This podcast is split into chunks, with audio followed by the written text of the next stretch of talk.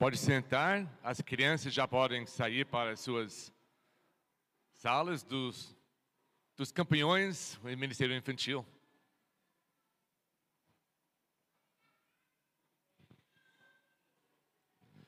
Gostaria de convidar todo mundo aqui a abrir nossas Bíblias para o livro de Filipenses, capítulo 3. Filipenses, capítulo 3, nós vamos hoje à noite dar uma continuação e terminar esse estudo que comecei duas semanas atrás.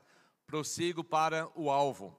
Lembrando que essa passagem aqui, o apóstolo Paulo está mandando essa carta para uma igreja em Filipos enquanto ele está na prisão por o grande crime de pregar a palavra de Deus.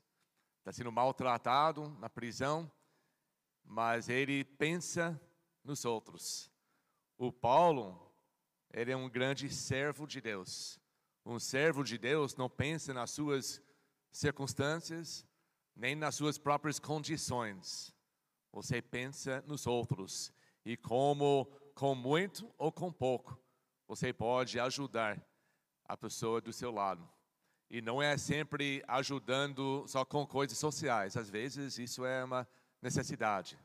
Mas, biblicamente, o nosso dever é para ajudar na parte espiritual, para andar do, do lado dos irmãos que estão precisando, ensinando a palavra de Deus. Em Mateus 28, os últimos dois versículos, na grande comissão que Cristo deu para a sua igreja, para continuar a obra que ele começou aqui na terra, ganhando vidas, estabelecendo a sua igreja, ensinando as como viver uma vida agradável a Deus. Jesus falou para os doze apóstolos, que continua para todas as suas igrejas no mundo hoje. Ele diz para ir, ir para todo lugar no mundo. Fisicamente, temos que ir para todo lugar no mundo, pregando a palavra, fazendo discípulos. E as pessoas que recebem a palavra de boa vontade, eles que crêem na mensagem da Bíblia que é Jesus, Salvador, as pessoas nós devemos batizar, mostrando que a pessoa se identifique com a morte, sepultamento, ressurreição de Cristo e promete viver uma vida nova. E as pessoas que são salvos e batizados, nós, as igrejas, têm o dever, o privilégio de terminar essa parte do, da grande comissão de Cristo e ensinar a observar todas essas coisas que eu ensinei. E a promessa que Jesus falou que eu estarei contigo, com vocês que fazem isso até o fim do mundo. Então nós temos tempo ainda para cumprir a nossa nosso dever como uma igreja de Cristo. Mas a única maneira que nós podemos fazer isso é servir. Ser voluntários de, para ir para pregar e para ensinar. Por isso temos esses ministérios. Todos os ministérios aqui têm o mesmo alvo para a salvação, para instruir depois em todas as coisas. Por isso nós queremos que depois do culto nós vamos abrir de novo os ministérios, os líderes vão ficar nas suas mesas para vocês que não conheceram hoje de manhã, conhecer esses ministérios. E talvez, quem sabe, hoje à noite, você vai achar o seu lugar no reino de Deus, de onde você pode servir fielmente. Esse é o nosso desejo, tá? Paulo, ele serviu como exemplo desse tipo de vida. E ele disse para nós que nós também, uma vez que nós aprendemos, nós temos que servir para os outros como exemplos dessa ministério de servir. Se você lê a mesma Bíblia que eu leio, você vai descobrir no, no Novo Testamento que a nossa salvação não é a nossa, pertence a Deus. Ele nos salva para servir os outros. Nós não somos salvos só para um dia morrer e ir para o céu eternamente. Se essa ideia que nós temos, provavelmente nós não somos salvos. Nós não somos salvos para receber as bênçãos de Deus, milagres de Deus, curas de Deus. Se essa é a nossa intenção de ser salvo, provavelmente nós não somos salvos. Somos salvos, escolhidos por Deus. Jesus nos buscou. Ele morreu na cruz, derramou seu próprio sangue para nos dar uma vida nova, uma vida diferente. Até Ele nos perdoa da nossa vida natural e nos entrega uma vida nova, semelhante à sua vida divina. E essa vida deve seguir a vida que ele nos mostrou. Por isso ele diz: você quer ser meus discípulos? Tem que me seguir. Tem que tomar a sua cruz, que é o símbolo da morte, e é símbolo da morte e vitória, porque é símbolo da morte física, mas é símbolo da vitória sobre a morte, porque Jesus ressuscitou. Então, quando nós tomamos a cruz, não é uma coisa pesada que a gente tem que carregar, é um símbolo da vitória que nós temos em Cristo.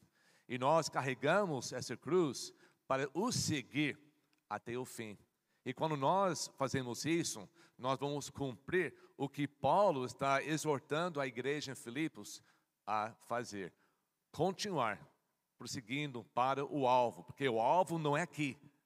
O alvo não é os ministérios. Os ministérios e a igreja ajudam a gente a alcançar o alvo, que é muito maior do que isso. Que nós vamos ver de novo hoje à noite. Filipenses capítulo 3.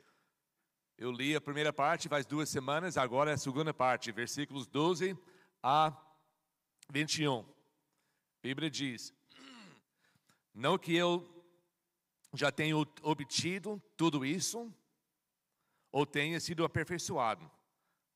Paulo diz, mas prossigo para alcançá-lo, esse alvo que ele descreve. Pois para isso também foi alcançado por Cristo Jesus. Irmãos, não penso que eu mesmo já o tenho alcançado, mas uma coisa faço, esquecendo-me das coisas que ficaram para trás e avançando para os que estão adiante. Prossigo para o alvo, a fim de ganhar o prêmio, que é muito maior que mil reais, o prêmio do chamado celestial de Deus em Cristo Jesus. Isso vai ser nosso foco hoje. Ele continua: todos nós que alcançamos a maturidade devemos ver as coisas dessa forma. Modo diferente, isso também Deus esclarecerá. Então, somente vivamos de acordo com o que já alcançamos. Isso onde terminamos duas semanas atrás. Então, vamos continuar hoje para o final desse capítulo. Irmãos, você vai mostrar porque é, é, é, é importante, é vital. Por isso, nós aqui, nós, nós exortamos tanto de, de ter esse alvo, de ter um ministério, de entender o teu propósito diante de Deus e, e, e focar e não perder o seu foco. Porque olha o que Paulo diz aqui: irmãos, sigam unidos o meu exemplo e observarem os que vivem de acordo com o padrão que apresentamos de você, a vocês. Pois, como já disse repetidas vezes, e agora repito, repito com lágrimas, há muitos que vivem como inimigos da cruz de Cristo. O destino deles é a perdição. O seu Deus é o estômago. E eles têm orgulho de, do que é vergonhoso. Só pensam nas coisas terrenas.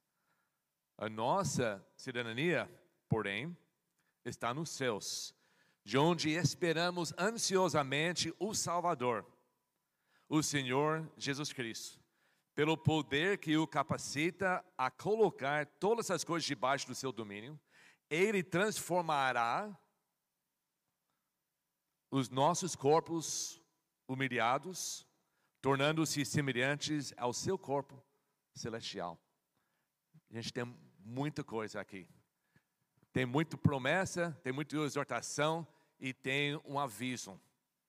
Tá? E nós temos que entender todas essas partes porque essa vai determinar a sua posição eternamente. Eu acho que é importante a gente já pensa nessas coisas. O Paulo diz aqui, um pouco que nós falamos outra vez, ele fala que eu servo a Deus. O, eu prossigo para o alvo, eu quero alcançar. Você lembra que essa palavra alcançar é que toma posse.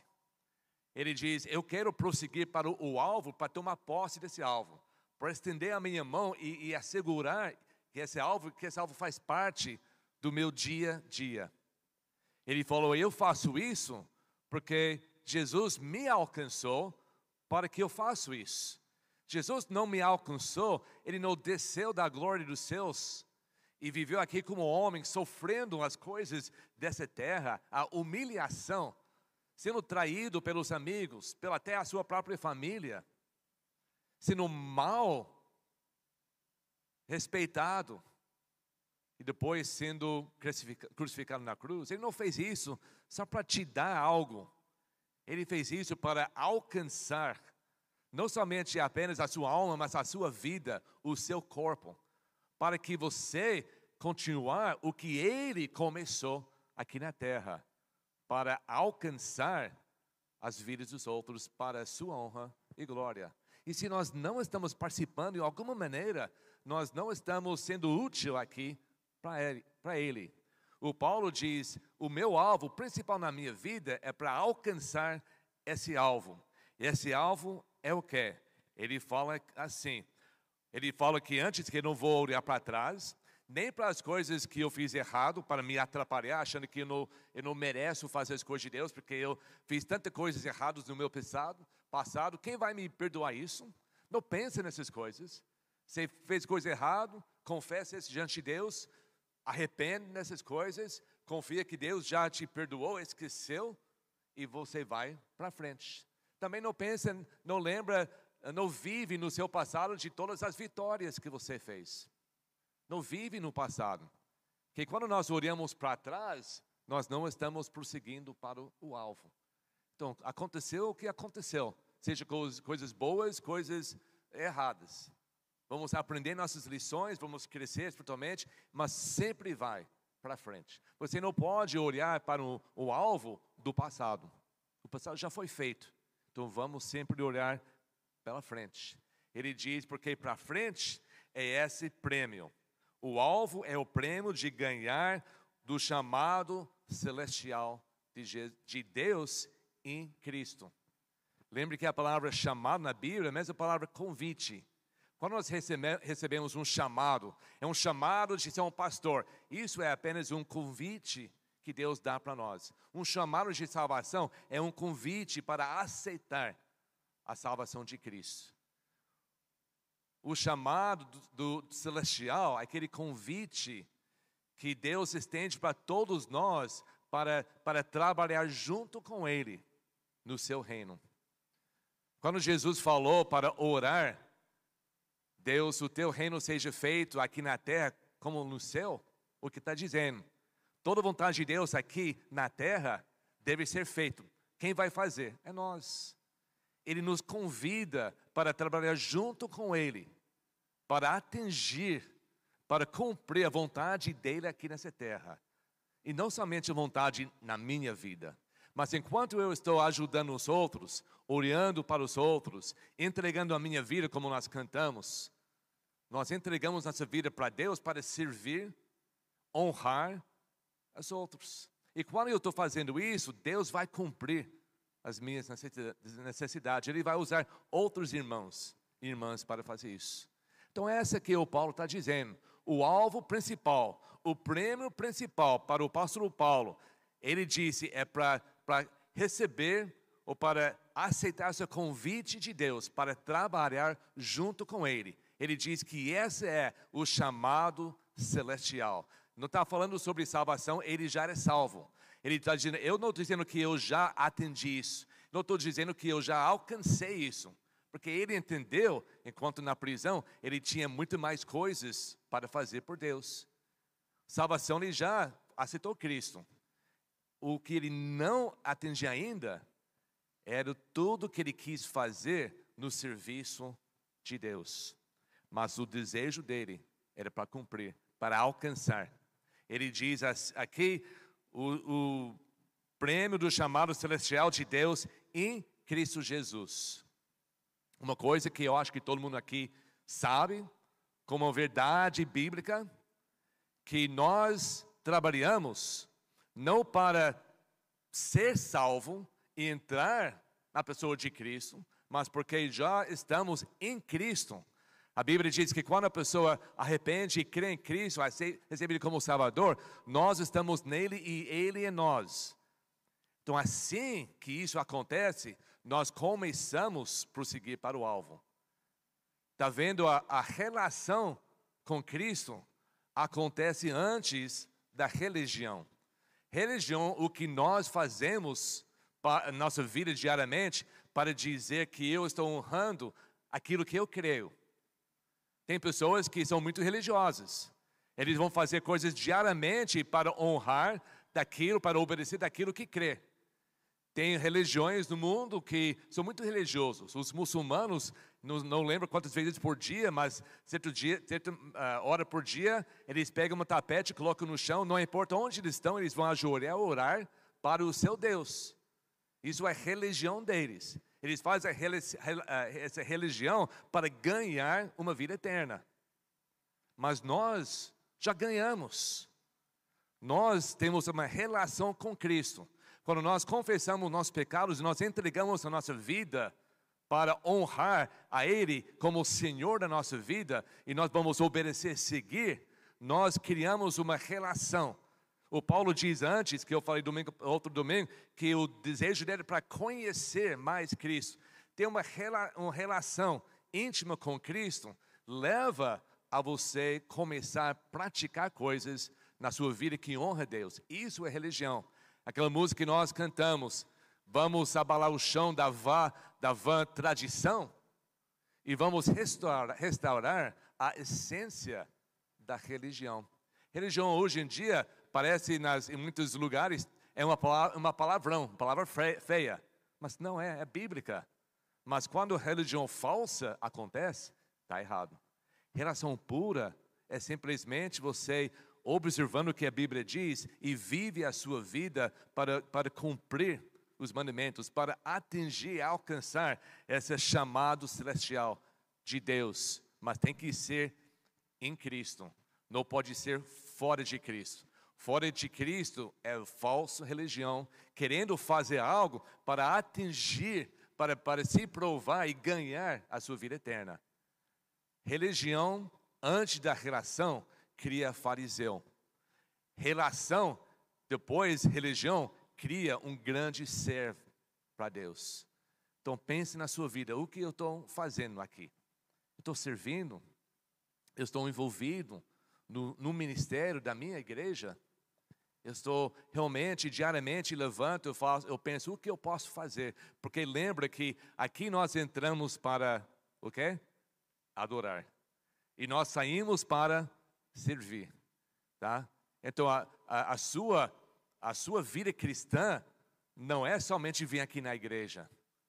Aqui nós temos essa comunhão, nós aprendemos, nós louvamos, nós, nós uh, adoramos Deus como seu corpo aqui, mas lá fora, onde nós colocamos tudo em prática, que Paulo está falando aqui.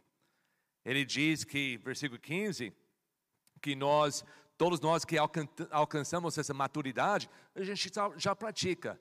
E tem alguns que não chegou a essa maturidade, são mais novas. É difícil se entregar totalmente. Mas Deus vai revelar isso para você. No momento certo na sua vida, aquela luz vai, vai tocar e você vai dizer: realmente, eu estou gastando a minha vida em vão. Estou indo na igreja, estou participando de algumas coisas, ou talvez eu vou de vez em quando, mas realmente eu preciso fazer mais não para ganhar alguma coisa, não para ganhar um prêmio aqui na terra, não para Deus me abençoar mais do que Ele já me abençoou. O que pode ser melhor do que vida eterna no paraíso com Deus? Não existe nada. As pessoas procuram tantas coisas aqui na terra, achando que Deus vai me abençoar com coisas desse mundo. Entrega, às vezes, a sua vida com o foco dessas coisas do mundo e tira o foco de Deus. Quando nós estamos sinceramente, genuinamente, prosseguindo para o alvo, é, significa que não tira meus olhos. E o Paulo vai dizer aqui o perigo de fazer isso. Todos nós lembramos a história desde pequeno, se nós fomos criados na igreja. No momento que Jesus, que ele mandou os apóstolos outro, do outro lado do, do mar Galileu, e indo lá, levantou aquele grande tempestade, e estava todo mundo com medo. e de repente está vendo alguém ou alguma coisa andando em cima das águas, acharam que era um fantasma, e chegando eles reconheceram que era Jesus, andando por cima das águas. E o Pedro fez o quê? Pulou do barco, pela fé, foi correndo para Jesus, Pedro também andando em cima das águas. Ou ele sabia onde estava escondendo, escondido todas as pedras, não sei. Mas eu acredito que estava andando em cima das, das águas. Enquanto o foco dele estava em Cristo, andava. Mas quando ele notou que, ah, estou aqui nesse mundo, nessa tempestade, tirou os olhos de Cristo, o que aconteceu? Ele começou a ir para baixo, folgar. Mas ele tinha um bom senso de, de gritar, socorro. E Jesus levantou ele de novo. A gente está morando, vivendo numa tempestade. Satanás está em todo lugar atacando a igreja, atacando a palavra, atacando os pastores, atacando as famílias, atacando nas escolas, atacando na sociedade, atacando na televisão. Todos os ataques ao nosso redor vêm para destruir a reputação e a honra e glória de Deus através de nós. E se nós tiramos nosso foco de Deus e olhar nessas coisas, nós vamos começar a afogar maior ataque que Satanás usa para destruir as suas igrejas, as igrejas de Cristo, através do, do, das pessoas individuais, é prazer. Nós entendemos que desde o começo um grande pecado é prazer. Até o apóstolo, o apóstolo João, em 1 João, fala sobre essas três coisas: né? concupiscência, o desejo dos olhos, desejo da carne e o orgulho. São as três coisas principais Três maneiras parece que Satanás ataca e tenta as pessoas. E quando nós tiramos nossos olhos de servir Cristo, e nós começamos a olhar em mim, o que eu quero fazer, para cumprir os meus desejos. Muitas vezes você vem com fama, com dinheiro, com imoralidade, quando eu começo a pensar mais em mim, ou as coisas ao meu redor, ou as pessoas ao meu redor, e tiro meus olhos de Deus, eu vou, como o apóstolo Paulo começar, apóstolo Pedro começar a fundar. Ele fala sobre esse grande perigo. Ele diz em versículo 17, irmãos, me usa como exemplo. Você pode falar isso? Pode falar quando está ensinando seus, as suas crianças de como ser uma pessoa certa, uma pessoa que trabalha bem. Siga o meu exemplo nisso. Olha para mim, olha para sua mãe e você, a sua conduta deve ser igual. Na sua vida cristã, você consegue falar para as pessoas que você conhece do mundo, você quer saber como ser, como viver como crente? Siga o meu exemplo. Você não vai, não vai ganhar a vida eterna através do meu exemplo, mas você vai ver fisicamente, atualmente, como um cristão vive nesse mundo. O Paulo diz que eh, faz isso para ele, mas não somente ele, ele diz, irmãos, versículo 17: sigam unidos o meu exemplo e observem os que vivem de acordo com o padrão que apresentamos a você.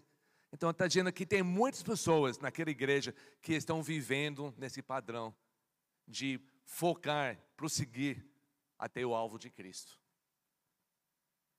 Hoje é noite, sabe bem, todos nós aqui estamos sendo exemplos.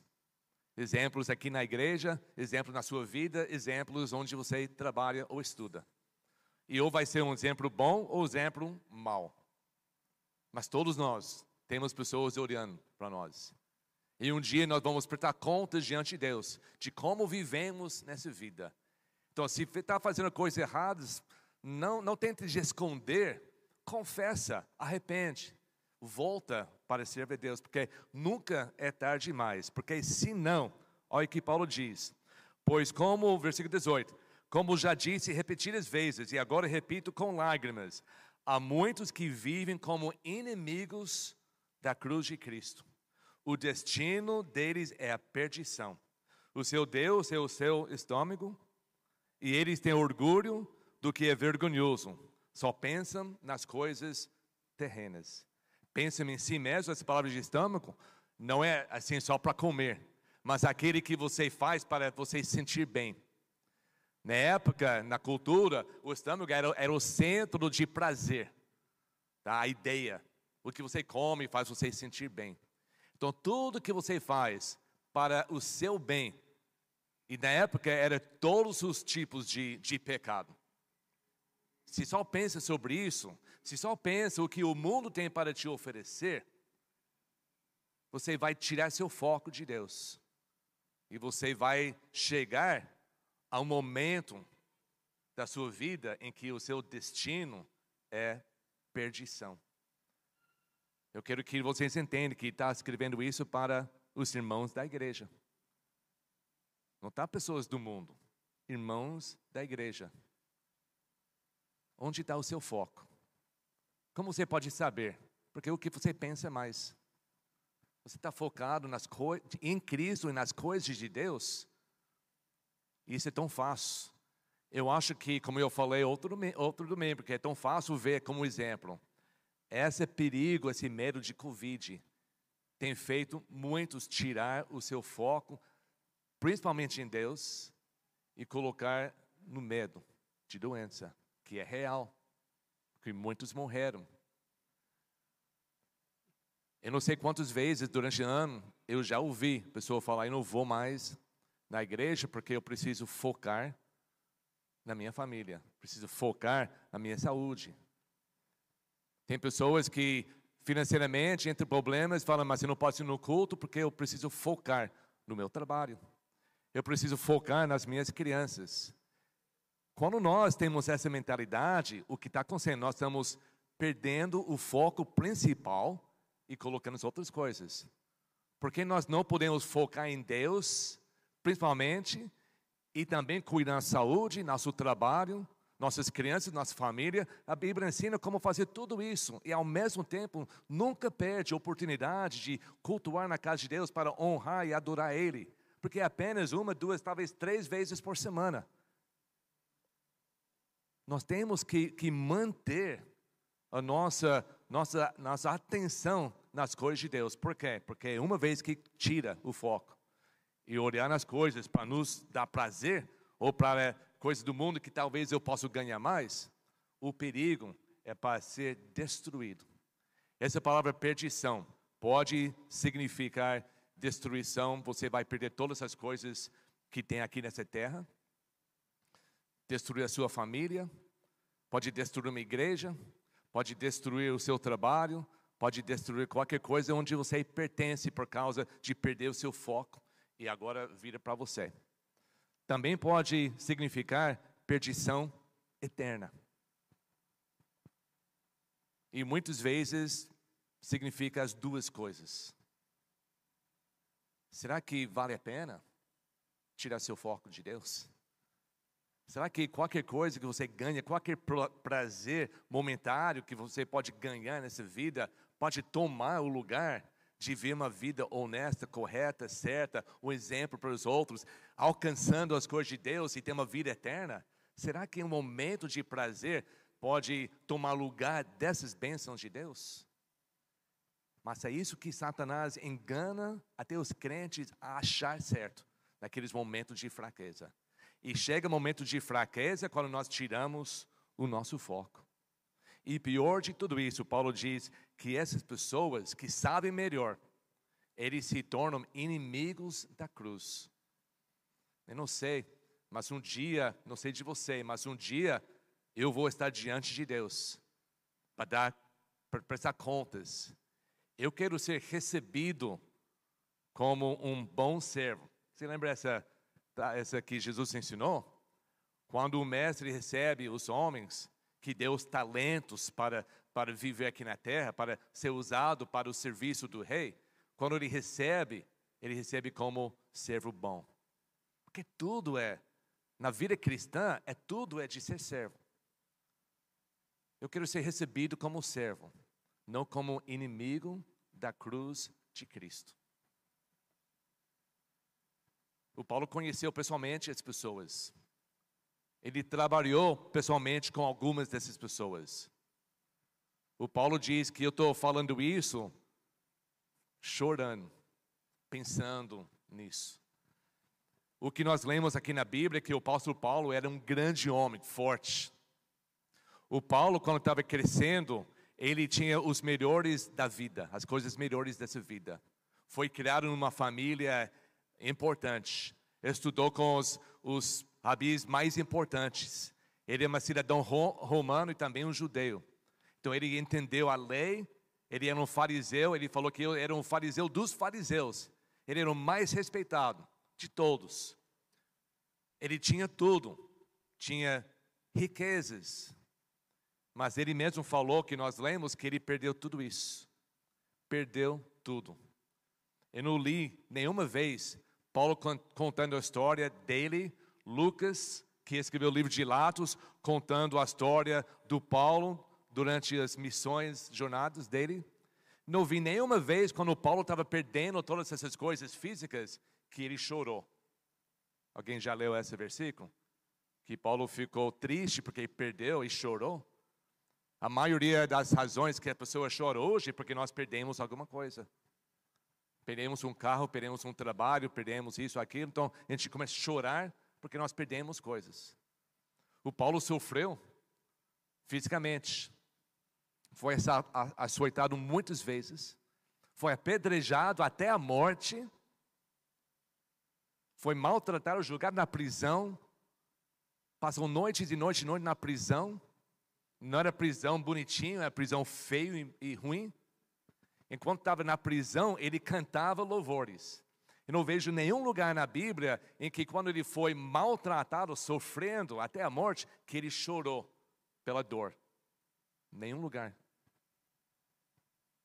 Mas quando ele está pensando nos irmãos que perderam seu foco, começaram a morrer nas coisas terrenas, se entregaram para as coisas do mundo, ele diz que eu estou chorando. Essa palavra que fala com lágrimas é uma palavra forte. Não é aquela aquele sentimento de chorar um pouco. É a palavra que tem o peso de angústia, de chorar mesmo. O Paulo chorou pensando na destruição dos outros, que os irmãos se tornando inimigos da cruz. O que, foi, o que faz você chorar. É quando você perde alguma coisa que você acha importante para você. Você pensa nos outros. E quando você vê um irmão, irmã, que realmente está indo na direção errada, deixando as coisas de Deus, que não quer voltar, isso não faz você chorar? Eu sei que a minha idade, acho que é a idade, quando eu era criança era mais forte, era mais jovem, era mais forte. Achei que não era bom para um homem chorar. Quem acha isso? O homem, não, homem de, verdade não chora. Mas com, acho que com a idade, né? Né, Dirceu? Cadê Dirceu? Que a gente chora mais. Até lendo os relatórios de todos os ministérios em casa, eu estava chorando. Então, eu choro qualquer coisa agora. Mas o Paulo nunca fala que ele chora. Mas entendendo isso, fez ele chorar. Porque é muito sério. Então, essa igreja está exortando gente, não, não faz isso. Eu estou aqui na cadeia, estou em Roma, na prisão, está coisa feia, coisa ruim. Mas não tire seu foco de Deus e olhe para mim e coitado, o que está acontecendo com ele, o que pode fazer para ele. Não, mantenha o seu foco em Cristo. Não tem medo que, que eles vão fazer a mesma coisa com você. Porque você vai tirar, o medo causa você tira o seu foco. o, essa doença que é muito ruim mesmo. Muitos morreram, muitos homens, mulheres de Deus morreram. Nós pegamos também, graças a Deus para nós era muito leve. Mas eu fico pensando, se um dia, que todos nós vamos morrer, se eu vou morrer de Covid, eu quero pegar Covid enquanto estou servindo a Deus. Eu não quero pegar Covid porque eu parei de ir na casa de Deus por medo, mas eu peguei no supermercado. Eu peguei na praia ou qualquer outro lugar onde a maioria das pessoas pega. Eu quero morrer um dia servindo a Deus.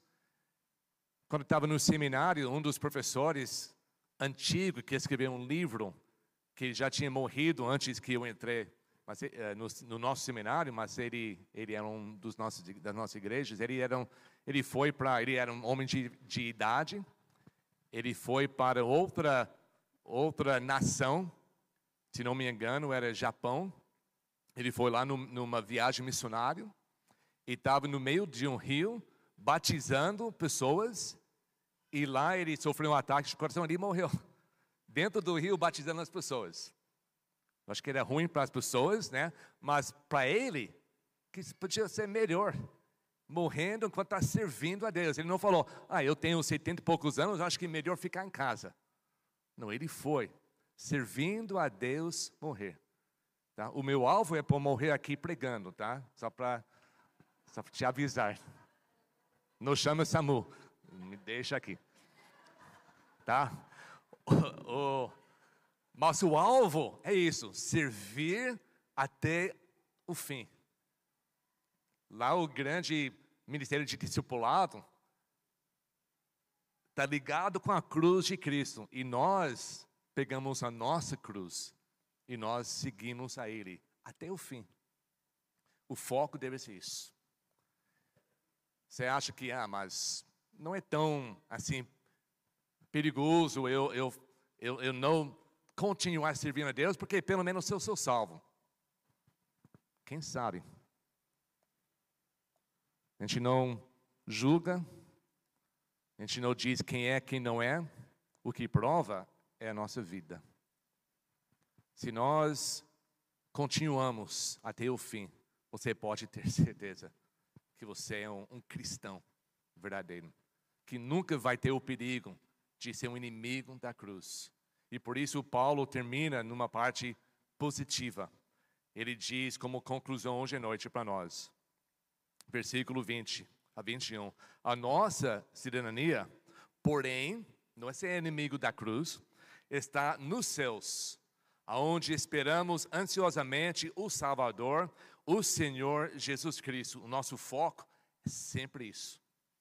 Pelo poder que o, capa, que o capacita, Jesus tem o poder a colocar em todas as coisas nesse mundo que ele voltar no nosso futuro, vai colocar todas as coisas debaixo do seu domínio. Ele transformará os nossos corpos humildes, esse aqui que nós temos, tornando-os semelhantes ao, ao seu corpo glorioso. O mesmo corpo que Jesus tinha quando ele ressuscitou das, da, da morte. Ele andava aqui na terra por mais ou menos 40, 50 dias depois da morte dele, antes que ele voltou para o céu. Aquele corpo que foi que conhece, reconhecido pelos outros, vai ser o tipo de corpo que nós vamos ter. Ele estava andando com os discípulos e o momento, o próximo domingo, ele ele estava em outro lugar. Os apóstolos estavam lá em cima, escondendo-se das autoridades. No domingo, depois uh, no domingo que ele ressuscitou, uh, com as portas trancadas, fechadas, e de repente Jesus apareceu no meio dele.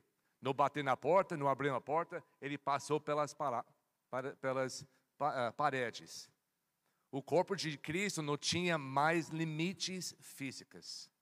Esse é um corpo que nós vamos ter para sempre. Um corpo reconhecido pelos outros. Eu não sei a idade, eu acho que vai ser os 33 anos, mas isso é o que eu acho. Eu não vou dizer que vai ser todos perfeitos como o meu corpo, mas vai ser mais ou menos. Mas vai ser corpos que nunca vai ter mais doença, tudo que nós já sabemos. O Paulo diz: vamos focar nessas coisas. Vamos entender o que está esperando para nós. E isso é nossa esperança, o que está esperando para nós. Não é minha esperança de talvez eu vou ganhar isso ou aquilo. Esperança tem que ser algo concreto. A esperança é nas promessas que Deus nos deu que está esperando para nós. Vamos manter nosso foco e quando entra qualquer outra coisa, qualquer outra pessoa em nossa vida que vai tirar esse foco, nós vamos deixar para trás. Nós vamos dizer, como Paulo diz até por apóstolo Pedro: fica atrás de mim, Satanás. Eu tenho o alvo que é a cruz. Você não vai me salvar disso. Vamos manter o nosso foco. enquanto nós estamos começando um ano novo, apresentamos para vocês todos esses ministérios, todas essas oportunidades. Tem alguns irmãos e irmãs aqui que participam e muitos. Não porque não tem pessoas suficientes. Nós temos pessoas suficientes. A igreja está funcionando. Isso não é a, a, o alvo para manter. O alvo para cada pessoa que é membro, cada pessoa que entra, que todos que entram fazem parte de um ministério. Isso é que é importante. Nós temos um ministério mais humilde que parece lá no, da limpeza. Acho que foram menos visitados hoje. Mas é um ministério da igreja, uma participação. Você está participando no reino de Deus. Então, pensa nisso. Vamos ter uma palavra de oração. Nós vamos ter uma música para terminar. Mas quando nós cantamos, o altar está sempre aberto. Talvez, durante essa mensagem, que o Espírito Santo toque no seu coração. E você quer, vem aqui na frente, quer ajoelhar no altar de Deus, pedindo perdão, orando para outras pessoas, intercessando para os outros, entregando a sua vida para Cristo em salvação. Eu sei que você pode fazer isso onde você está. Você pode até fazer na sua cama hoje à noite. Não tem lugar sagrado, mas tem momento importante. Às vezes, se nós deixamos passar aquele momento, nunca volta aquele momento. Nunca volta o mesmo sentimento. Então aproveita esse momento hoje à noite, enquanto nós estamos aqui juntos. Pode pedir perdão de um irmão aqui, pode perdoar um outro pode aceitar a sua vida com Cristo, pode orar nesses ministérios e se entregar para ajudar, ou receber o proveito, ser ensinado como ser discípulo. Mas faz, não deixa a igreja ser só mais um lugar uma vez por semana que você frequenta. Faz que a igreja de Cristo é o centro da sua vida. Obrigado, Pai por esse momento hoje à noite. Obrigado, Pai, por esse dia inteiro. Obrigado para cada pessoa. As pessoas que estão te servindo, as pessoas que estão aqui, Pai, para começar a sua vida nova em Cristo.